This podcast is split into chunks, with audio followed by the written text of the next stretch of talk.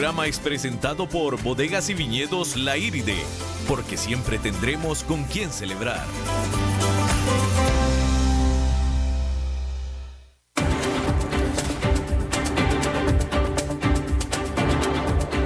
Inicia a las 5 con Alberto Padilla. Un programa diseñado con el objetivo de llevarte diariamente un tema de actualidad, acompañado siempre de reconocidos editorialistas, de lunes a viernes a las 5 de la tarde por CRC 89.1 Radio. A las 5 con Alberto Padilla. Hola, ¿qué tal? Saludos, bienvenidos a esta emisión de A las 5 con su servidor Alberto Padilla. Muchísimas gracias por estarnos acompañando en esta mitad de semana. Espero que la esté pasando bastante bien y espero que la pueda seguir pasando bastante bien durante la próxima hora aquí con nosotros en nuestra compañía. Eh, las redes sociales del programa para que interactúe con nosotros a las 5 con Alberto Padilla, tanto en Facebook como en Instagram. En Facebook estamos transmitiendo a través de Facebook Live. Un saludo a los que llegan a vernos a la cámara. David, ¿cómo estás? David en los controles, muy bien, qué bueno, me da mucho gusto. Eh, ahí se queda el programa grabado en Facebook para que nos pueda pues escuchar a aquellos que no puedan hacerlo en vivo en 89.1. Bueno, pues acuda a la página del programa o bien a la página de CRC 89.1 en Facebook y pues ahí está el programa, ¿no? Y también estamos disponibles en podcast en las principales plataformas, Spotify, Apple Podcast, Yahoo Podcast, etcétera. Y ahí sí nos puede ver quien sea, donde sea, a la hora que sea, en el aparato que sea. Y bueno, pues ahí está. Por cierto que esta emisión se repite todos los días a las 10 de la noche. Estamos en vivo en este momento a las 5 de la tarde, repetición a las 10 de la noche. La producción es de Lisbeth Ulet. Aquí la que manda es Lisbeth. Bien, quiero empezar, antes de que se me olvide, con esta nota que me parece mucho, muy interesante. Eh, fíjese esto, la Ford, la productora de automóviles Ford, había ya anunciado eh, eh, dos, noticias, dos noticias importantes. Uno, que iba a producir una camioneta SUV eléctrica. Esa noticia pues es importante, ¿no? Al mismo tiempo anunció que este vehículo iba a ser fabricado en México. Ford y todas las automotrices americanas tienen fuerte producción y fuerte presencia en México. Ahí producen para, para, traerlas a Estados Unidos, ¿no? Entonces esas fueron las dos grandes noticias, eh, cosa que hasta ese momento, pues bueno, se tomaron así como eso, dos buenas noticias y dos grandes noticias y punto.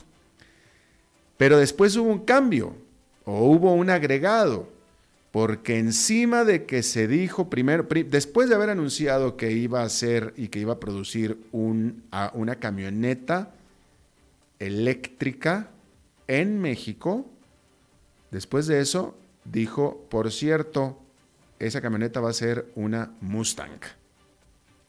Y ahí como que cambió el asunto porque pues Mustang, en primer lugar, pues el Mustang siempre ha sido un automóvil eh, deportivo, siempre eh, yo, no soy, yo no soy entusiasta de los automóviles, ni conozco mucho de la historia de los automóviles. Seguramente habrá aquí, entre ustedes, pues quien realmente sepa de lo que está hablando a la hora de hablar de los Mustangs. Pues yo la verdad que no. Pero hasta donde recuerdo, simple y sencillamente, los Mustangs siempre han sido el, dos puertas eh, deportivo, el clásico, ¿no? Así es que, pues que de pronto salgan con que ahora el Mustang va a tener una SUV y encima que es eléctrica, pues ese ya es todo un noticiota, ¿no? Pero resulta que el hecho de que sea producido en México ya es más noticia e incluso literalmente fue para eh, pelar los ojos y estirar los cabellos. Porque en esta circunstancia particular, bueno, no, no, hay que decirlo de esa manera, no. Con este presidente en particular que tiene Estados Unidos, cualquier cosa que tenga que ver con cualquier cosa que tenga que ver fuera de Estados Unidos, ya no voy a decir que particularmente en México, porque pudo haber sido también en Canadá eh, o en cualquier parte, pues ya, ya hay que andarse con mucho cuidado con este presidente, ¿va? Que es bastante especialito. Entonces sí los analistas están diciendo, oye, ¿qué pantalones de Ford deberían de venir a anunciar que, va, que, que su próxima gran apuesta de producto, pues va a ser hecha en México? Y eso es de lo que están hablando los analistas, pero no nada más es eso, también para los puristas del, automóvil, para los que conocen y los que quieren y los que gozan de este asunto del automovilismo, pues el Mustang siempre ha sido americano y de hecho siempre se ha producido en Estados Unidos. Y ahora pues un Mustang que no sea producido en Estados Unidos sino en México, pues los analistas hay quien dice, oye, pues a lo mejor ese ya no es Mustang, ¿no? Y luego encima una camioneta. Y, bueno, el punto es el, el detalle que, anotan pues, los que siguen la industria del automóvil, ¿no? A mí en lo personal no me pudiera importar menos, digo, pues yo a mí, digo, pues sea, con que sea un buen producto y que cueste con un precio razonable, pues no importa dónde se construya. Además, pues en México la verdad que se han construido siempre muy buenos automóviles desde que México se ha convertido en una potencia eh, automotriz. Pero, pero, pues bueno, eso es lo que la prensa especializada está anotando respecto de esta noticia. Esta nota que yo estoy leyendo en particular de la CNBC habla de que tradicionalmente las productoras de automóviles estadounidenses han hecho todo lo posible para construir sus marcas más conocidas, ponerlas o dejarlas produciéndose en Estados Unidos. Ponen como ejemplo los Mustangs, como por ejemplo los el Chevrolet Corvette o por ejemplo el Jeep Wrangler, que siempre, por, por política de la empresa, eso es lo que dice CNBC, eh, siempre se han construido en Estados Unidos, pues precisamente como para cultivarles pues la, marca estadounidense, ¿no?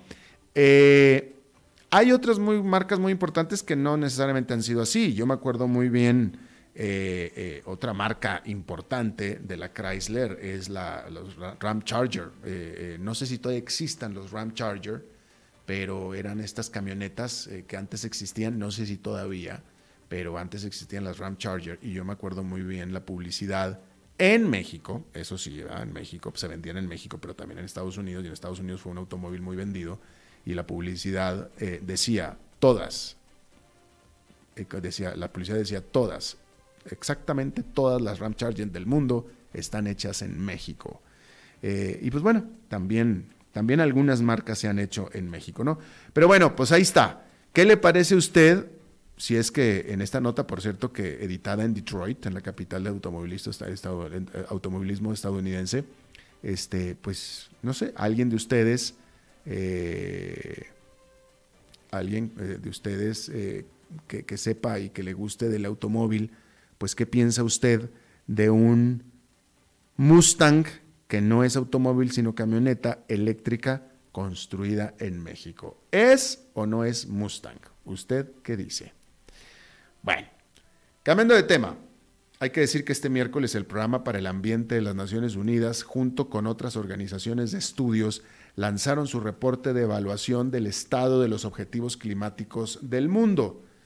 Bajo el Acuerdo de París del 2015, 188 países se comprometieron voluntariamente a estrategias para limitar sus emisiones de gases de efecto invernadero, llamadas contribuciones nacionales determinadas. Resulta que, combinados, estos compromisos no son suficientes para mantener el aumento de la temperatura global en menos de 2 grados centígrados para finales de siglo en comparación con los niveles de temperatura promedio preindustriales, porque ese fue el acuerdo al que se llegó. El acuerdo se llegó en establecer estrategias para mantener la temperatura del mundo no más arriba de 2 grados centígrados, de hecho abajo de 2 grados centígrados, y para eso se establecieron estos compromisos, que son las contribuciones nacionales determinadas. Bueno, pues este estudio dice, ni con esos, o sea, esos compromisos que se hicieron, no alcanza para mantener la temperatura por debajo de 2 grados centígrados. Eso es lo primero a lo que se eh, llegó de conclusión en este informe. El estudio, que se liberó este miércoles, concluye que ni siquiera se van a terminar de realizar las estrategias comprometidas. O sea, aunque se realizaran, pero ni siquiera se van a realizar. Los investigadores analizaron los datos de los grandes países productores de combustibles fósiles del mundo para calcular la cantidad que se extraerá de carbón, petróleo y gas natural durante los próximos 20 años. De acuerdo a estas proyecciones, las emisiones globales de combustibles fósiles alcanzarán 41 gigatoneladas para el año 2040. Eso es por arriba de las 36 gigatoneladas que se generarían si las contribuciones nacionales se cumplieran a cabalidad. ¿Sí? O sea, si los compromisos voluntarios de cada país se cumplieran a cabalidad, se van a producir 36 gigatoneladas de emisiones. El cálculo de este informe es que eso se va a sobrepasar y en realidad van a ser 41 gigatoneladas. O sea que ni, aunque, ni aunque se cumplieran las estrategias, ¿ok? Ni, cuando, aunque se cumplieran. Pero bueno, entonces no van a ser 36, van a ser 41. 36 son las comprometidas, 41 es lo que al final va a resultar. Pero 41 es muchísimo, muy por encima de las 19 gigatoneladas del límite necesarias para mantener el calentamiento abajo de 2 grados centígrados. O sea que olvidémonos, no hay, o sea, por más compromisos y por más que, o sea, aunque trabajemos más allá de los compromisos que se establecieron, aún así el planeta en teoría se va a calentar por arriba de 2 grados centígrados para el año 2040. Digo, ahí no hay nada que hacer. O sea que estamos lejos, lejos, lejos, lejos de los objetivos en lo, eh, por completo. Bueno, cambiando de tema. Shinzo Abe. Shinzo Abe se acaba de convertir en el primer ministro de Japón que más tiempo se ha mantenido en el puesto. Este miércoles cumplió 2.887 días en el poder, dividido en dos periodos. Y no le ha ido mal, ¿eh? Y con él, pues tampoco le ha ido mal a Japón. La economía de Japón está creciendo y el desempleo está en su nivel mínimo en 27 años. El indicador accionario Nikkei está al doble del nivel en el que estaba cuando comenzó Shinzo Abe su segundo mandato allá en diciembre del 2012. Sus rivales políticos están divididos y por ahora tienen pocas posibilidades de minar el dominio de su Partido Democrático Liberal. Y las encuestas señalan que el partido cuenta con el clave apoyo masivo de los jóvenes. Sin embargo, por supuesto, pues que no todo es miel sobre hojuelas. La inversión extranjera en Japón está cayendo. Un reforzamiento del yen está afectando a las exportaciones y hay señales de que el ritmo económico se está desacelerando. Mientras tanto, la batalla de siete años de AVE por reanimar la economía continúa.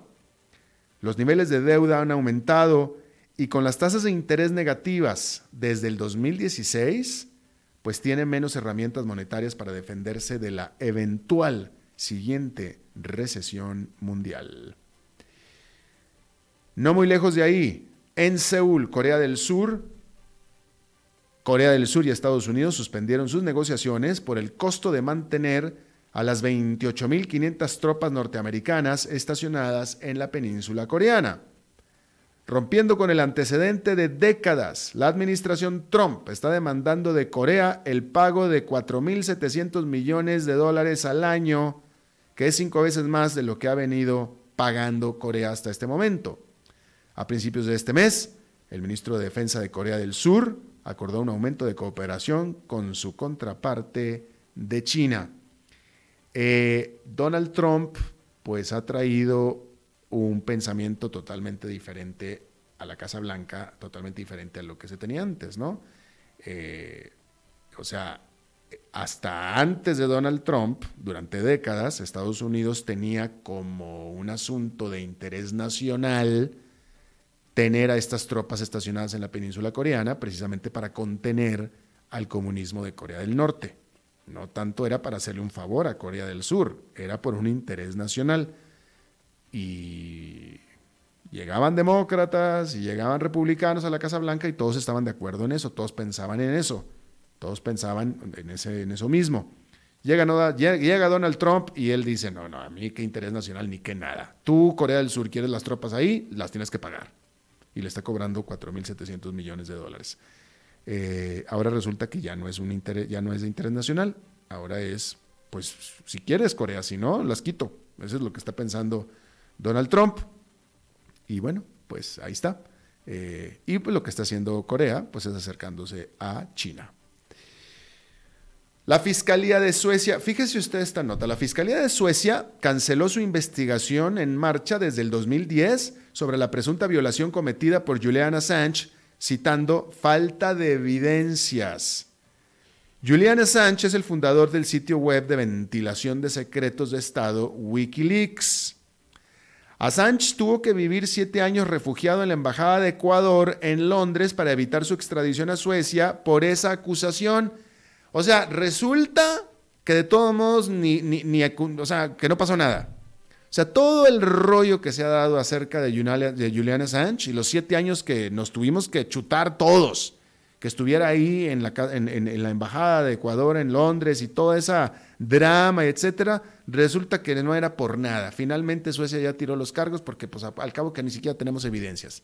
O sea que, o sea que eh, los siete años de Assange fueron de Okis, todo el vilo en el que estuvo el resto del mundo fue de Okis, todo el drama fue de Okis, y porque pues resulta que ni siquiera pruebas había.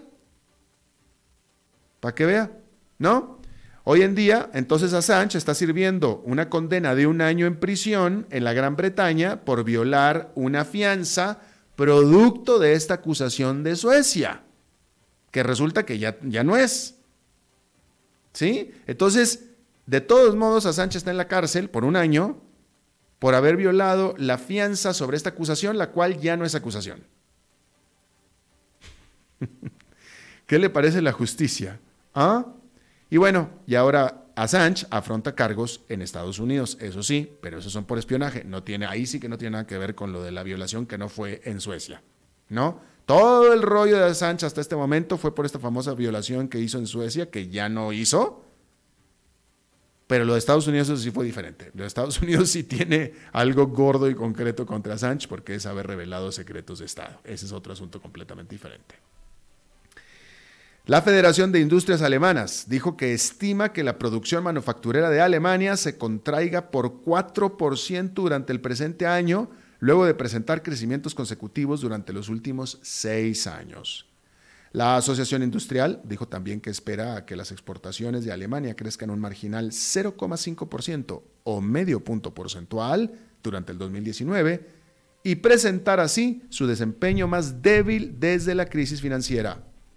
La economía de Alemania es básicamente exportadora y ha sido golpeada fuertemente por la incertidumbre alrededor del Brexit y la guerra comercial de Estados Unidos con China.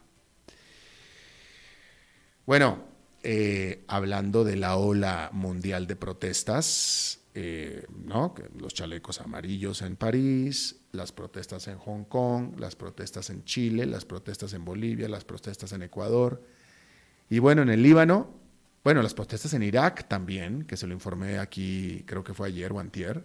Bueno, ahora en el Líbano manifestantes chocaron con la policía antimotines y evitaron que el Parlamento sesionara. Se suponía que sería la primera vez en dos meses que la legislatura se reuniera. Desde el 17 de octubre, cientos de miles de personas han participado en las manifestaciones en contra de la élite gobernante. Ya hicieron lograr la renuncia del primer ministro Saad Hariri, pero los protestantes quieren cambios mucho, mucho más profundos que eso. Por cierto, otro lugar donde la situación es bastante infeliz, vamos a decirlo así, complicada, es en Colombia, donde se convocó a un paro nacional en contra de las políticas del gobierno de Iván Duque. Eh, parece, y, parece ser que hay mucho apoyo para esta, este paro nacional. Eh, no le están saliendo nada bien las cosas al presidente Iván Duque de Colombia. Vamos a hacer nuestra primera pausa y regresamos con nuestra primera entrevista.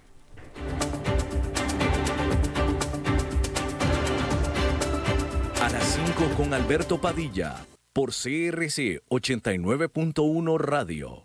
¿Sabes qué hacemos en FIFCO? Más de 180 mil horas de voluntariado por año. Fomentamos consumo inteligente de bebidas y alimentos. Reciclamos y trabajamos para erradicar el plástico como lo conocemos hoy. Erradicamos la pobreza extrema a lo interno de la compañía. Cumplimos una retadora agenda ambiental. Somos una gran empresa para trabajar y llevamos al costarricense productos de alta calidad. Además, FIFCO es un referente de sostenibilidad en el mundo. En FIFCO compartimos con el mundo una mejor forma de vivir. Conoce más en nuestras redes sociales y en FIFCO punto com.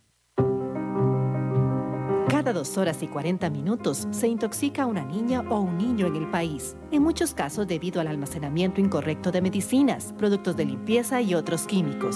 No los coloque en envases de refresco o agua. Manténgalos en un lugar fuera del alcance de las niñas y niños, preferiblemente bajo llave. En caso de intoxicación, llame al Centro Nacional de Intoxicaciones para recibir ayuda. 800 Intoxica u 846 86 94 22. Este es un mensaje del Hospital Nacional de Niños, Centro Nacional de Control de Intoxicaciones y PANI, con el apoyo de Blue Cross, Blue Shield, Costa Rica, Florex y Telecable. Síganos en Facebook como Prevengamos Intoxicaciones y visite prevengamosintoxicaciones.com. CRC 89.1 Oyentes informados. ¿Sabes qué hacemos en FIFCO? Más de 180 mil horas de voluntariado por año. Fomentamos consumo inteligente de bebidas y alimentos. Reciclamos y trabajamos para erradicar el plástico como lo conocemos hoy. Erradicamos la pobreza extrema a lo interno de la compañía. Cumplimos una retadora agenda ambiental. Somos una gran empresa para trabajar y llevamos al costarricense productos de alta calidad. Además, FIFCO es un referente de sostenibilidad en el mundo. En FIFCO compartimos con el mundo una mejor forma de vivir. Conoce más en nuestras redes sociales y en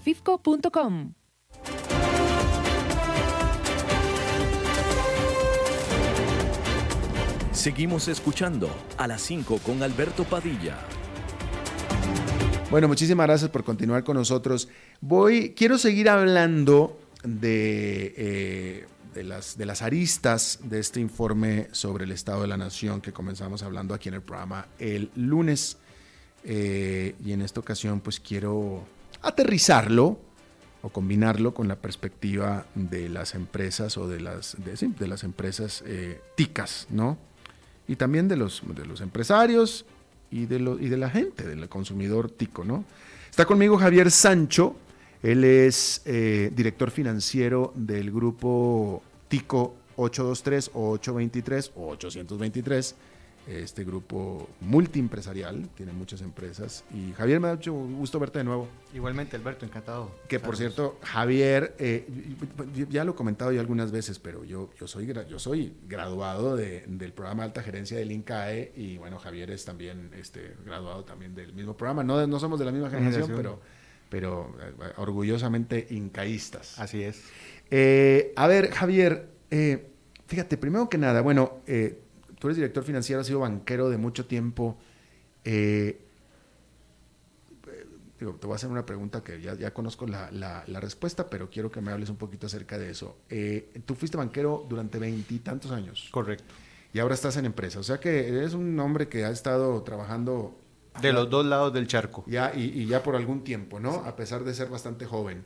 Mm. Eh, quiero suponer porque los números así lo dicen, ha de ser el ambiente económico más difícil en el que te ha tocado operar o trabajar en Costa Rica en todo este tiempo, ¿no? Vamos a ver, quizás uno lo puede comparar con la crisis del año 2008-2009, ¿verdad? Sentado en el banco, uno más bien lo que tenía era la preocupación de los temas de la liquidez. ¿verdad? Ese era quizás el tema más importante en aquel momento. Sobre todo pensando en que los clientes llegaban muy preocupados viendo a ver, de nuevo, desde la óptica del banquero, llegando a ver cómo podían subsanar su flujo de caja a ah, través fue de préstamos. un susto importante, pero no duró mucho. No, esa es la diferencia. ¿No? Y, y, la diferencia está en que mucho de lo que estaba pasando en aquel momento, en aquel entorno, era muy venido de afuera. Exacto. Hoy, desafortunadamente... Sí, o sea, la situación doméstica no estaba mal. Exacto. Bueno. Hoy el problema, inclusive, hay ya ciertos indicadores que te muestran que quizás tocamos fondo y que está rebotando la bolita. En este momento. En este momento. Pero ¿qué pasa? El sentimiento es pesimista. Yo creo que una de las grandes tareas que tenemos todos los que formamos opinión es de ver cómo le cambiamos el chip a la gente. Bueno, pero a ver, pero déjame te vuelvo a preguntar. Entonces, ¿tú no dirías que esta es la peor época económica de Costa Rica en los 25 años que tú llevas trabajando como profesional? Vamos a ver, yo te diría que sí es la más retadora. Tal vez no la más difícil, pero la más retadora. Y te voy a decir por qué. Ay, Javier, ¿tú fuiste político alguna vez en tu vida? No, no, no. Porque nunca estás empezando a hablar como no, político. el político en la casa es papá. Pero sí te digo que, vamos a ver, hay tres fenómenos muy claros que están pasando. Ajá. Uno, como nunca antes, el sentimiento pesimista en el país es algo que está embarrelándole la cancha a todos los empresarios. Si tú hoy tú quieres tomar una decisión de inversión, te, te cuestionas muchísimo. ¿Soy yo el primero en dar el paso? ¿Me espero a la competencia? ¿Espero que pase esta carretera por aquí, pero esa carretera va a pasar dentro de 20 años? Ese sentimiento de, de pesimismo que hay en el país está retrasando muchísimo eh, la toma de decisiones. Eso como factor número uno. Factor número dos, los costos, la competitividad del país es un verdadero reto para el empresario. Sentado yo en el banco, yo admiraba muchísimo a las pymes, ¿verdad? porque se enfrentaban a un entorno que era voraz. Y estando hoy sentado del lado empresarial, realmente hay que admirar a los empresarios, porque realmente el efecto de todas las fuerzas del mercado, llámese consumidor, proveedores, gobierno y demás, atentan contra el desarrollo y la productividad.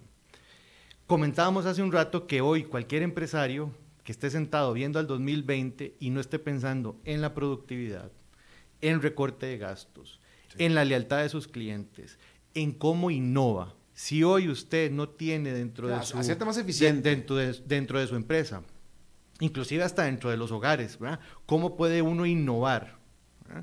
Definitivamente en tres o cinco años no vas a estar en el juego.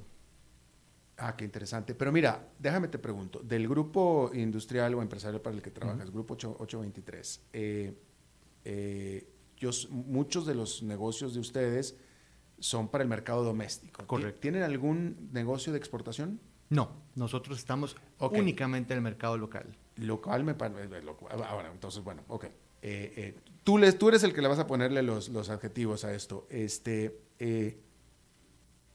¿Qué bueno, ¿cómo ha sido la experiencia? Es decir, yo, yo siempre lo he dicho, lo he dicho en este micrófono muchas veces, la, la economía, y tú me vas a decir si es cierto o no, la economía doméstica, o sea, Costa Rica está creciendo y está presentando un crecimiento, creo, si mal no recuerdo, y lo estoy diciendo de memoria, la CEPAL dijo que iba a crecer este año 1,8%, creo. Pero, no, llegamos, no llegaremos pero mi afirmación es, mi afirmación es que ese 1,8% es, y, lo estuve discutiendo aquí con Rodrigo Cubero y estuve de acuerdo, este, es producto del sector externo, es decir, el exportador y el turismo. Yo afirmo, yo Alberto Padilla afirmo, la economía doméstica de Costa Rica está en recesión. Inclusive si vos lo abrís por los diferentes segmentos, nosotros por ejemplo estamos en el segmento comercial, estamos en la venta de vehículos. Y ese segmento está muy afectado. Pues de hecho, hoy se han vendido, en los últimos tres años, el, sector de carros se ha caído un 17, 18, 21% y este año va para abajo, va a terminar al final en un de 19 nuevos. de autos nuevos. Nunca Ese, eso tiene un efecto inmediato sobre las finanzas públicas, porque el segundo impuesto más importante en este país es la entrada de vehículos. Ya con eso. Ya con eso te explico cómo es el círculo vicioso en que nos metimos. y los seguros que a mí el de los seguros ya me había dicho, nosotros hemos vendido, dice, se, están vendiendo mucho menos automóviles porque estamos vendiendo mucho menos seguros automóviles. Déjame darte un ejemplo de cómo realmente uno puede ver la crisis. Hace 25 años que yo entré al mercado laboral del sector financiero, uno financiaba los carros a 48 meses. Inclusive uno... A cuatro años. A cuatro años. Uno iba a hablarle al jefe porque tenía un cliente triple A que quería 60 meses. Y ese era el estándar. Hoy, como digo yo, de um, Orange is the New Black, 96 meses. No, bueno, Entonces, estamos viendo esos fenómenos en el sector financiero. ¿Por qué? Porque es una forma de impulsar el mercado interno. Si impulsas ese mercado interno, que a su vez implica traer más vehículos que pueden generar más impuestos que le permiten al gobierno poner a la rueda a andar, ese es el efecto digamos que sentado yo hoy en la banca, estoy clarísimo que ellos están queriendo hacer. Y ni así se están vendiendo. Y ni así, se, están vendiendo. ¿Verdad? Porque de nuevo, la gente está muy cauta. La gran expectativa o la gran esperanza, que es lo mismo que transmitió don Rodrigo Cubero hace unos días, es que ya llevamos cuatro meses de al menos ver un crecimiento lento y sostenido. Pero mucho de ese crecimiento viene empujado de las zonas francas. La economía interna sigue teniendo caídas. El gran reto eh, yo, yo siempre digo esto ahora, yo creo que noviembre y diciembre van a ser buenos meses, porque en diciembre los ticos nos tomamos muy en serio la Navidad, demasiado en serio. Tope, carnaval, zapote, la gente gastamos sí o sí. Yo esperaría que la gente, viendo las discusiones que sobre temas de sobreendeudamiento ha tenido el país las últimas semanas, lo piense un poquito más. pero en el fondo al tico le va a gustar gastar, le va a gustar ir a la playa, vamos a ver las presas en la 27, la vamos a ver colapsada. Todo eso es fenómeno de que la economía se va a mover. Ojalá. Pero, el gran, pero el gran reto, el gran reto es el 6 de enero. La cuesta de enero. Ese es el gran reto, la cuesta de enero. Entonces, cuando uno está sentado del lado de la empresa privada y está tratando de proyectar cuál va a ser su negocio o cómo va a ser su negocio el próximo año, me parece que lo más razonable o lo más prudente es pensar que va a ser un año más o menos igual que este. Hace un rato discutíamos que en realidad no van a haber grandes cambios. No, bueno, a nivel país. De hecho, la CEPAL, la CEPAL, eh, te digo, lo estoy, lo, estoy leyendo, lo estoy leyendo de memoria, porque lo dijo la semana pasada, pero lo estoy leyendo de memoria, pero según me recuerdo, y, el dato importante es este. Lo mismo que creció este año, Costa Rica va a crecer el próximo año. Punto se acabó. O sea que va a estar todo igual. Todo igual. Entonces, si tú eres empresario, ¿Qué es lo que necesitas buscar? Eficiencia, productividad. Bajar costos. Bajar, costos. y ser innovador. ¿Ser innovador cómo? Bueno, tratar de ver cómo poder sacar de esas megatendencias que hablamos hace un, rato, por ejemplo, lo que se llama ahora Big Data, cómo puedo yo realmente entender bien a mi consumidor. Mi consumidor es leal, no es leal. Es mejor ir a venderle a uno nuevo que al cliente que ha sido leal toda la vida. Y cada vez más, eh, tenía esta discusión el otro día con, uno de mis alumnos, y yo le decía, el problema es cuando el pastel no crece. Porque cuando el pastel crece, todos nos vemos beneficiados. Pero cuando el pastel se está encogiendo, que es lo que le ha pasado a la economía desde más o menos dos años para acá, entonces sí hay que ir a robar. Y para ir a robar tenés que ser más inteligente que tu competidor. Y ese es el gran reto. Y eso lo construís... un pedazo mayor del, mismo pastel. Del mismo pastel. Y eso lo construís solamente de manejando información. Información del entorno, información del mercado, conociendo bien la voz del cliente, qué es lo que le gusta, qué no es lo que le gusta. Porque de ahí vemos las presas, la gente sigue comprando. poco. Entonces, ¿cómo hago yo para que los pocos compradores me compren? Me, crean, me crean el cuento. Eh, de los negocios, a ver, ustedes están, bueno, ya hablamos, automóviles, también están en, en, en, construcción. Estamos en inmobiliario. el sector inmobiliario. ¿Y ese eh, qué hay ahí? Que el sector inmobiliario, de nuevo, si estás en la parte comercial, lo es más difícil. Porque ahí ¿Ustedes están en comercial o en nosotros estamos en comercial. Nosotros estamos en bodegas, por ejemplo. Y, Pero, por ejemplo, como país tenemos... Pero fíjate que bodegas, ¿sí? sí se han estado construyendo. Ese se siguen construyendo. El sector exportador. Porque el sector exportador es un alto demandante de esas bodegas. yo vivo del lado este de la ciudad. Las bodegas no las están construyendo del lado este de la ciudad donde hoy tenés una hora y veinte de commute hacia el oeste, donde está el aeropuerto. ¿Dónde están? Están cerca del aeropuerto donde es donde se mueve la economía, la economía del mundo, que la economía del mundo se sigue moviendo y no va a esperar a Costa Rica. Somos el país más feliz del mundo, somos los más pura vida según los Simpsons ahora, ¿verdad? pero el mundo no va a parar por Costa Rica. Y eso hay que tenerlo claro. Entonces, cuando uno se pone a ver las grandes, los las grandes discusiones que tenemos que tener como país de modelo económico, uno se pone a pensar, bueno, ¿qué va a pasar con los 300 mil desempleados costarricenses?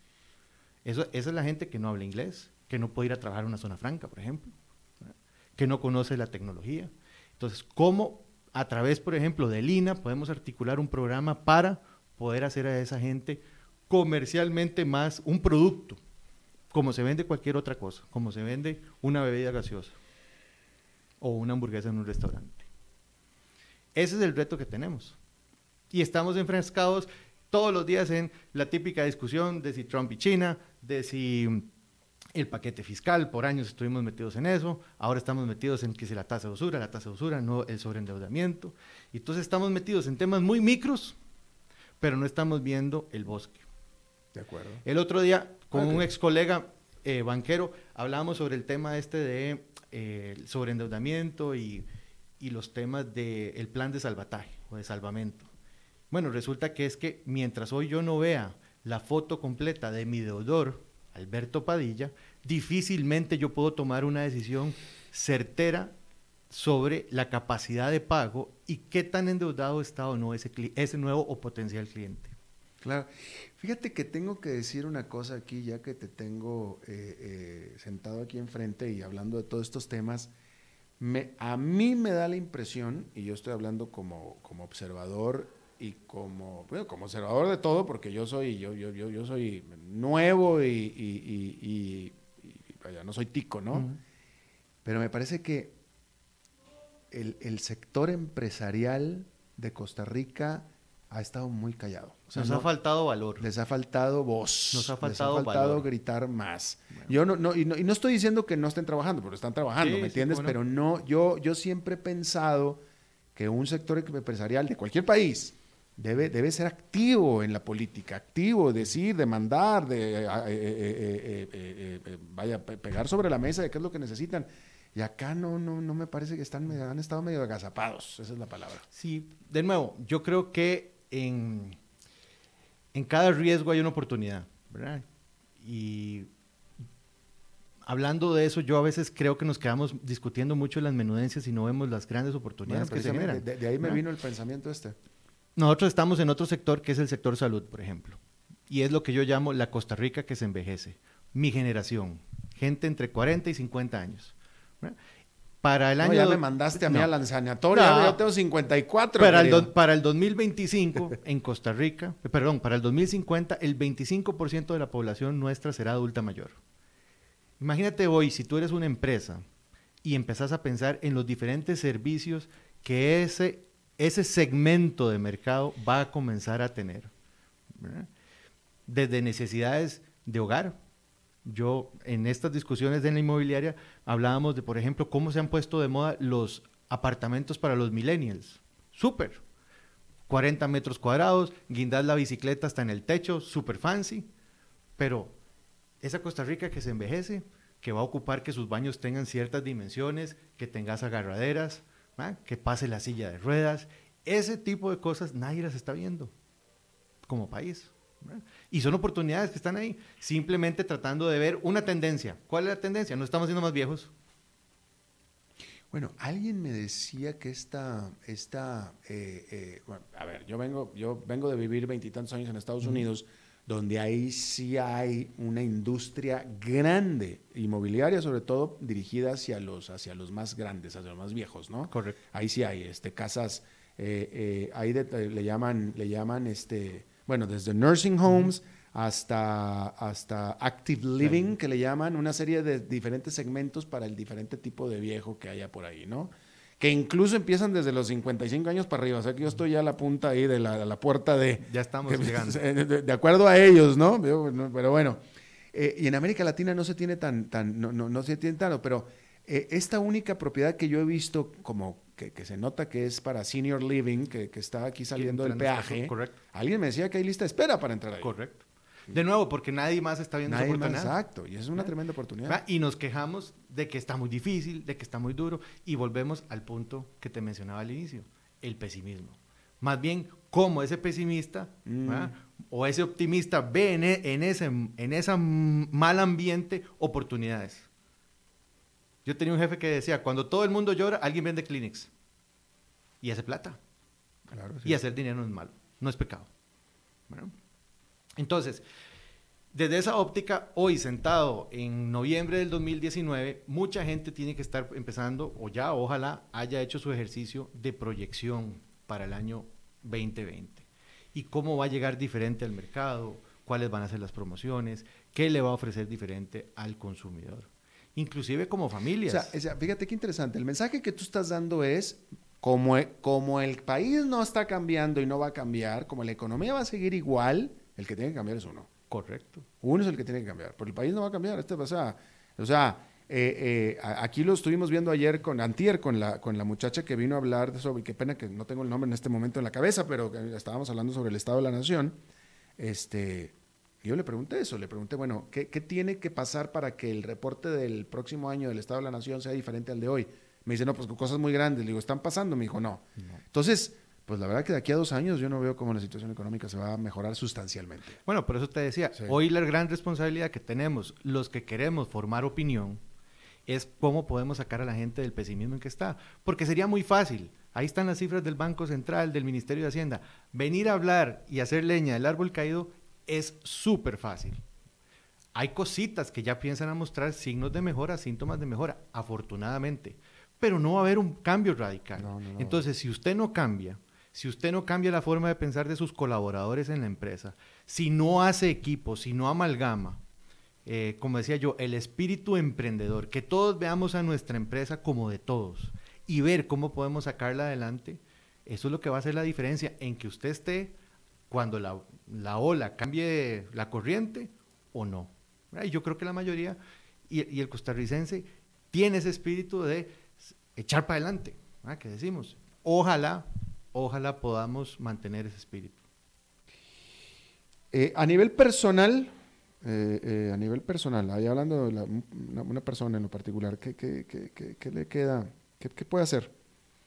Bueno, yo creo que lo que hablamos hace un rato, ¿verdad? Lo cajonero, viene el aguinaldo y ojalá, ojalá la gente no esté pensando en adelantar su aguinaldo ¿verdad? y irse de compras al Black Friday. Lo que yo creo que puede hacer es aprovechar oportunidades. Pero para aprovechar esas oportunidades usted tiene que hacer un presupuesto. Haga un presupuesto, siéntese a conciencia, vea su aguinaldo, destine el dinero de su aguinaldo, ojalá para amortizar un poquito las deudas, ¿verdad? Ojalá, este, sobre todo si está trazado en alguna cuota, ¿verdad? Para que no lo persiga el banco o la financiera o la cooperativa, Ordene esa parte y ahora sí, con lo que sobra, podemos ir a la playa, podemos dar regalos a todos los vecinos, A veces nos gusta aparentar, y eso no es necesario. Cada vez lo vemos. Y conforme a ese presupuesto, de nuevo, el, presupuesto es la clave. Yo en algún momento le explicaba a alguien y decía, mira, es que el tema del presupuesto es bien sencillo. Todos los meses, sacate los últimos dos meses tu estado de cuenta y ve dónde gastas la plata. Y como en la empresa, uno puede decir, yo esto no lo ocupaba. Tal vez no me tengo que tomar el cafecito de la tarde. puedo prescindir de algunas puedo cosas. prescindir de algunas cosas y empezar a construir sobre eso un, un presupuesto sano para ojalá empezar a ahorrar un poco. Javier Sancho, director financiero del grupo ¿Qué es? ¿823? 823. 823. Muchas gracias por la visita. No, encantado. Gracias. Vamos a hacer una pausa y regresamos.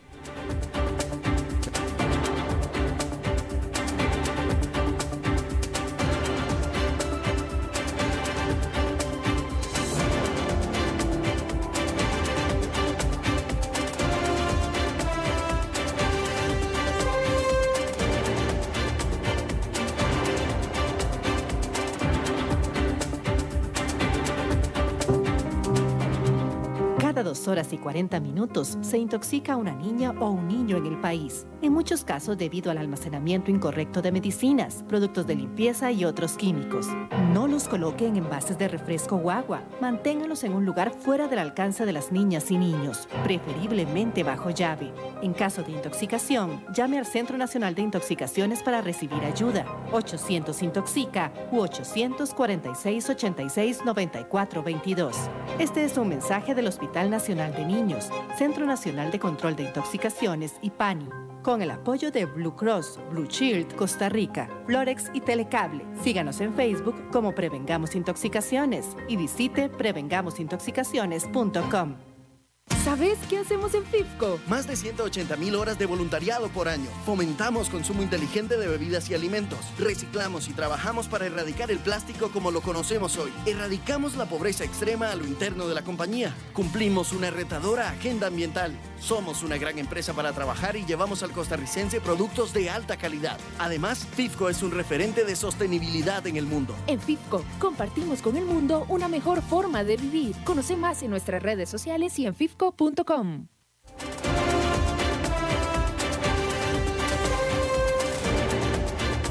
Seguimos escuchando a las 5 con Alberto Padilla.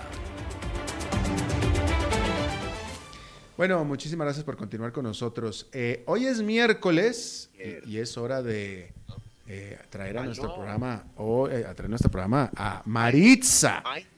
Maritza, nuestra corresponsal de asuntos importantes. ¿Cómo estás? Mi vida, encantada de saludarte, Hani. ¿Cómo estás, Maritza? Hace tiempo que no. Mi vida, sí, tenemos rato, tenemos rato de no, de, de, no vernos, de no, de no sentir nuestros cuerpos. Eh, bueno, de no sentir nuestros cuerpos llevamos como 54 años por mi parte, ¿eh? Ay, mi amor, mi vida, mira, yo quisiera ser tu maestra de tercero para pasarte el cuarto. Ay, bebé. Maritza, por favor, eh, ya, ya tan- tan- es- eh, Maritza, todavía no terminas de saludar, Maritza. Ay, mi amor, yo soy así. Sí. Este, eh, eh, Albertito precioso. Muchas gracias. te traigo noticias. Ah, sí, Maritza. te Cuéntanos. traigo noticias. A ver, ¿qué noticias? Fíjate, vos sabés que yo siempre estoy en boga, yo siempre estoy en tendencia, siempre soy trending topic. Tú, siempre, ¿no? Definitivamente. De Cuando tú estás en un lugar, todo, hace- todo el mundo habla de ti. Yo lo sé, mi amor. Fíjate vos que hay ahora una nueva tendencia, mi, mi amor, pero esto es viral y causa furor, Ajá. pero furor. En las redes sociales, la gente se volvió loca, Alberto Padilla, y te lo cuento a vos y a tu público, porque ahora la nueva tendencia se llama el butthole sunning. Ay, Dios mío. O sea, asolearse, el rascahuele, el, el, el, el, el, el, el- el ojo del pollo, el asterisco, como El- lo quieras llamar. No, no, bueno, vamos a llamarlo por su nombre. Estás diciendo el ano. Bueno, mi vida, sí, yo- yo- bueno. Pero espérate, pasa es que pero- pero- eh, se llama ano, pero hay unos nombres tan cariñosos que yo digo, qué lindo. Pero permíteme. eh, a ver, a ver, sigue con tu nota. que Es, es que, ¿Por qué estamos hablando de anos? ¿Por qué qué? Mi amor, fíjate, no, yo no te estoy. Bueno, lo que pasa es que ahora hay una cuestión, Albertito, que, que no, búscalo para que veas. La gente se volvió loca porque ahora se trata de un ejercicio que la gente está haciendo, que es tomar el sol con las piernas abiertas hacia arriba y dejando al descubierto el chiquistriquis, Y, el anochecer. ¿Y para qué? ¿Por qué? Porque se hicieron estudios. ¿m? O sea, no es, no es nada más asolearte la- el trasero. O sea, no es... No, no, mi vida, no es así porque sí, porque resulta que se hicieron estudios y este baño solar trae grandes beneficios a la gente que lo practica, porque veme qué lindo, estimula el ingreso de la vitamina D al cuerpo y además ayuda a la prevención de hemorroides. No, espérame, lo de la vitamina D es cierto, pero no necesita, no necesita ser, o sea, cualquier Eso parte que expongas yo. al sol. Eso digo yo, Albertito, para que así en la zona analgésica y este, este, no necesariamente, ¿verdad? Eh, pues, Será sí. como exhibicionismo. Pero Albertito, eso está, Instagram, Instagram está plagado de gente con videos asoleándose el, el- el asunto. Pero no sé, Maritza, yo creo que, eh, o sea, eh, en el cuerpo humano normal eso está, eh, de, de hecho está escondido, está como escondido, de- debe tener alguna razón en particular porque está escondido, ¿no? Bueno, mi amor, está Para que no esté en el sol. Bueno, yo lo sé, pero te voy a decir, dice la gente que realiza esta actividad, esta, esta entretenida actividad, que ellos recomiendan no hacerlo durante más de 30 segundos. Es que es como, co- como inter- intermitente. Entonces, y no depende del, digamos, al mediodía, esa carajada se te quema, se te, se te chamusca. Pues imagínate. Este, hoy se te quema el 100 esquinas. Oye, y, ajá, y, bueno, y, y, y- y tú practicas lo que, lo que, lo que lees en, el, en, en Instagram o no? Si lo que me estás preguntando es que si me lo he asoleado, te voy a decir no. Yo, eh, este, todas las, eh, mira, esto que te estoy hablando es porque es, es lo que pasa en el mundo, esto está pasando y la gente se sube videos haciendo esto. No todo lo que sale en internet es bueno, no todo lo que sale en internet lo tenés que hacer, pero lo que sí me llamó la atención es la cantidad de sinónimos que existen, Alberto Padilla, para llamar al- al- a la zona anal. Totalmente, ¿no? Y, y porque por alguna razón, es que si por alguna razón, eh, eh, ya ves que tú misma estabas batallando para encontrar la- la- el término correcto cuando, pues bueno, mira, se llama ano. Y, y punto. Pero qué vacilón, Albertito.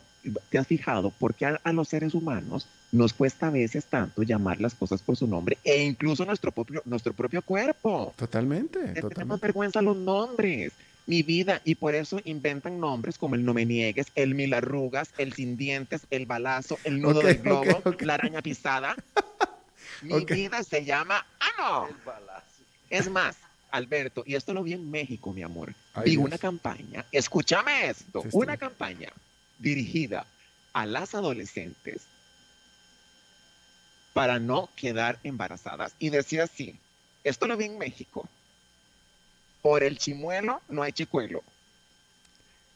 ¿Eso decía la campaña? Y decía así, por el anillo no hay chiquillo.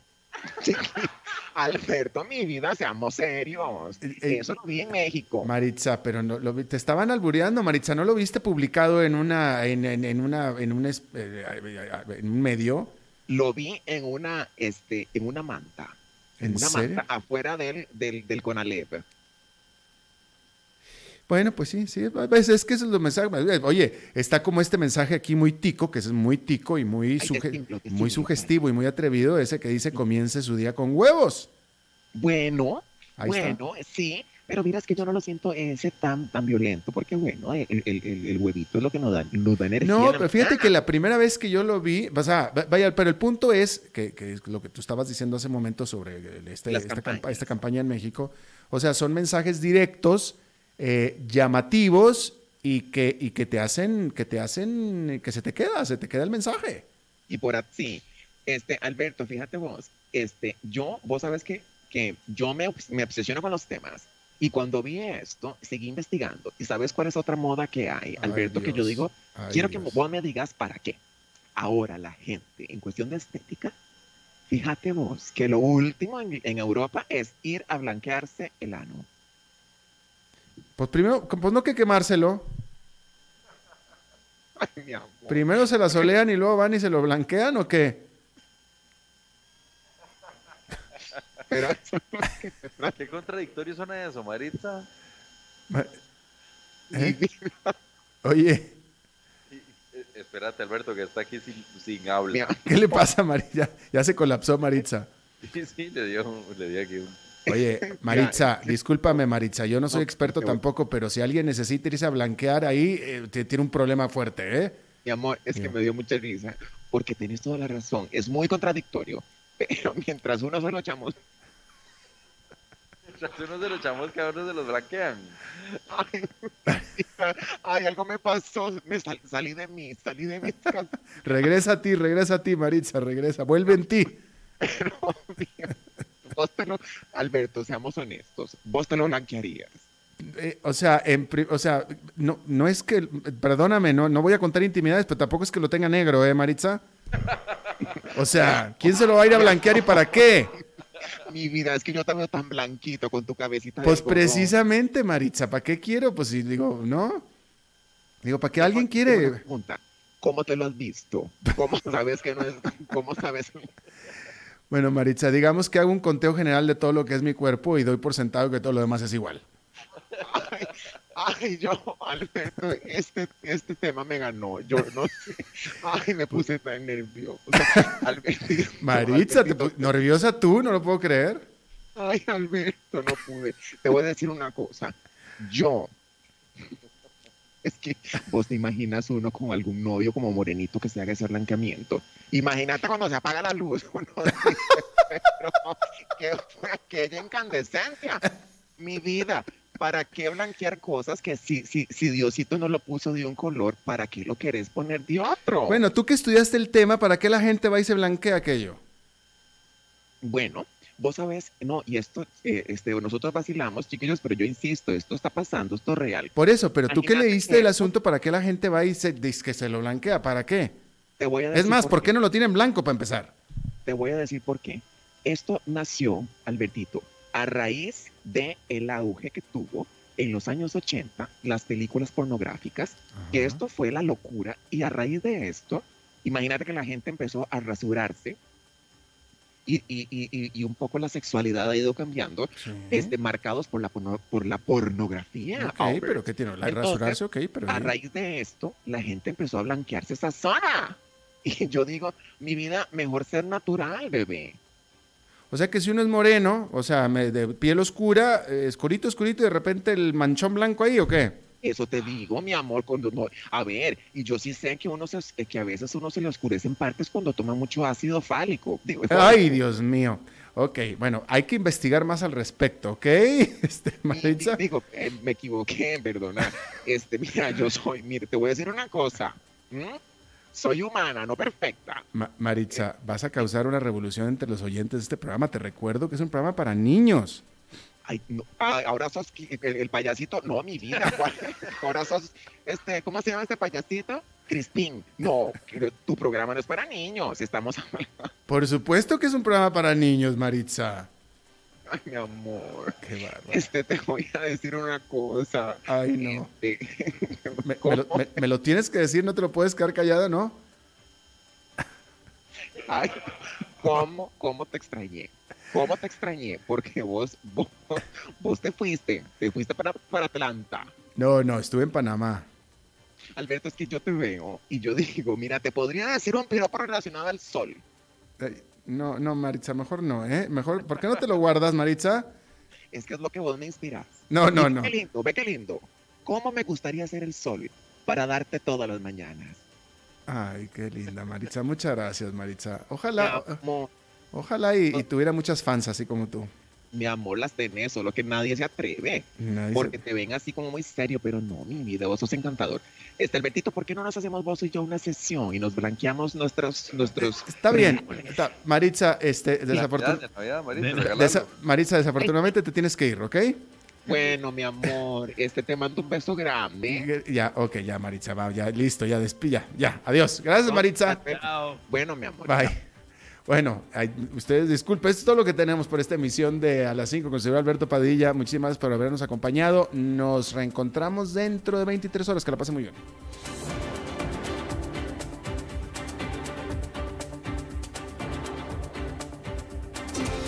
Este programa fue presentado por Bodegas y Viñedos La Iride, porque siempre tendremos con quién celebrar.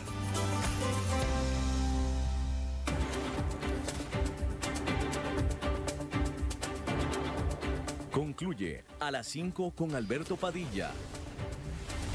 Un programa diseñado con el objetivo de llevarte diariamente un tema de actualidad, acompañado siempre de reconocidos editorialistas, de lunes a viernes a las 5 de la tarde por CRC 89.1 Radio, a las 5 con Alberto Padilla.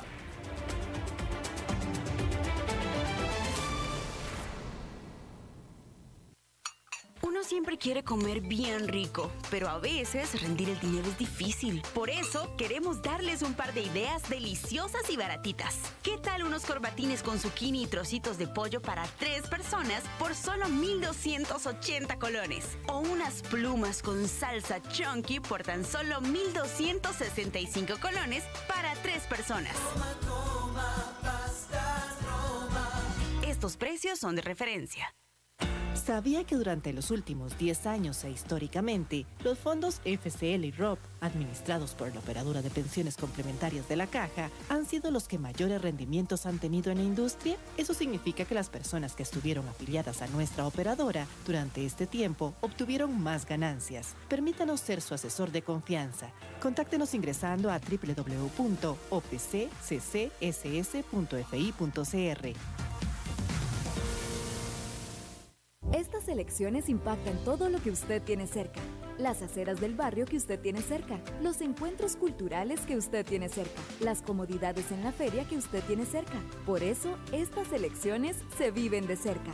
Cerca participando con sus vecinos, cerca conociendo a los candidatos y sus programas, cerca comprometiéndose con su comunidad y sus necesidades, cerca eligiendo a su gobierno local.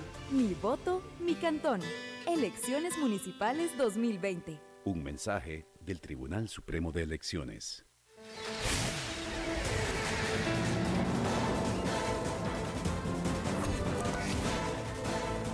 Inicia el resumen informativo en noticias CRC 89.1 Radio. Hola, ¿qué tal? Son las 18 horas en punto y estos son nuestros titulares.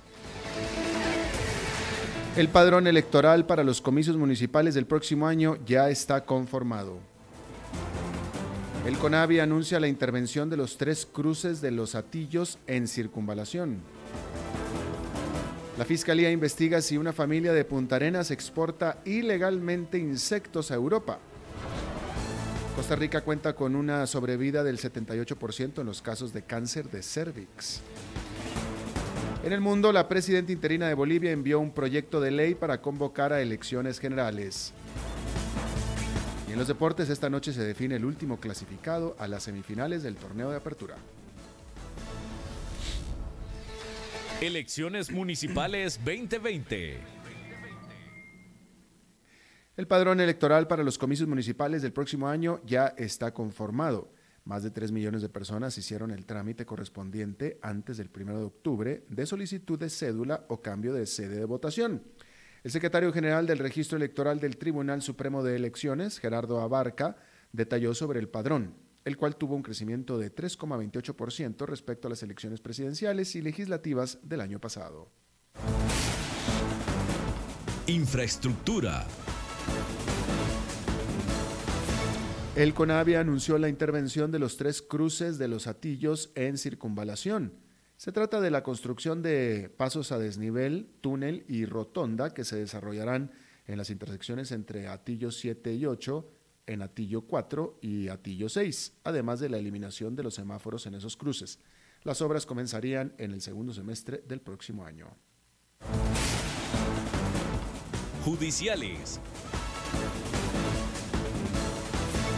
La Fiscalía investiga si una familia de Ubita, Punta Arenas, exporta ilegalmente a Europa en el mercado negro insectos. Esta mañana la Fiscalía Adjunta Agraria, de nuevo, esta mañana la Fiscalía Adjunta Agraria Ambiental dirigió cinco allanamientos en tres viviendas y un mariposario en Punta Arenas, además de otra casa de habitación en Guapiles. En la causa se investiga a cuatro personas de apellidos Brenes Hernández, Brenes Fallas, Brenes Piedra y Brenes Brenes, quienes, por supuesto, como usted adivinaría, son familiares entre sí. Salud. Costa Rica cuenta con una sobrevida del 78% en los casos de cáncer de cervix. Este dato fue suministrado por la Asociación Americana del Cáncer en la última encuesta realizada. Según las autoridades de salud, en los últimos años se ha notado un incremento en el número de los casos detectados. Sin embargo, las tasas de mortalidad se han mantenido estables.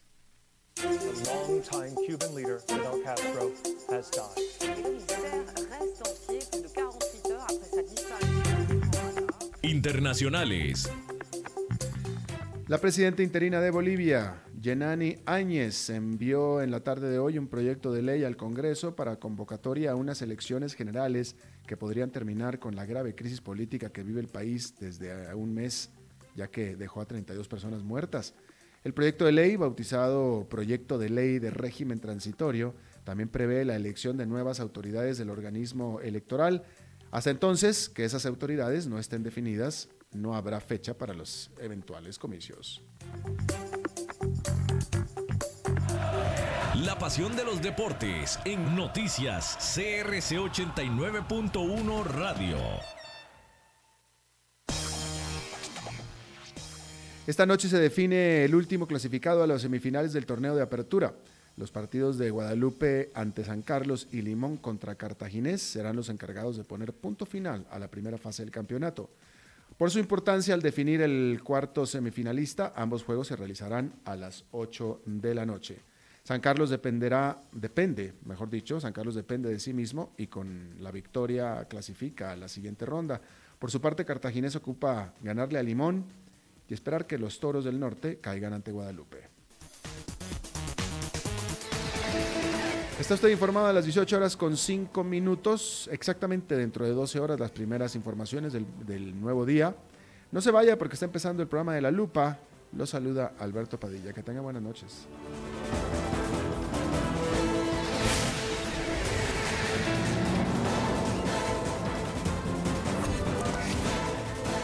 Este fue el resumen informativo de Noticias CRC 89.1 Radio.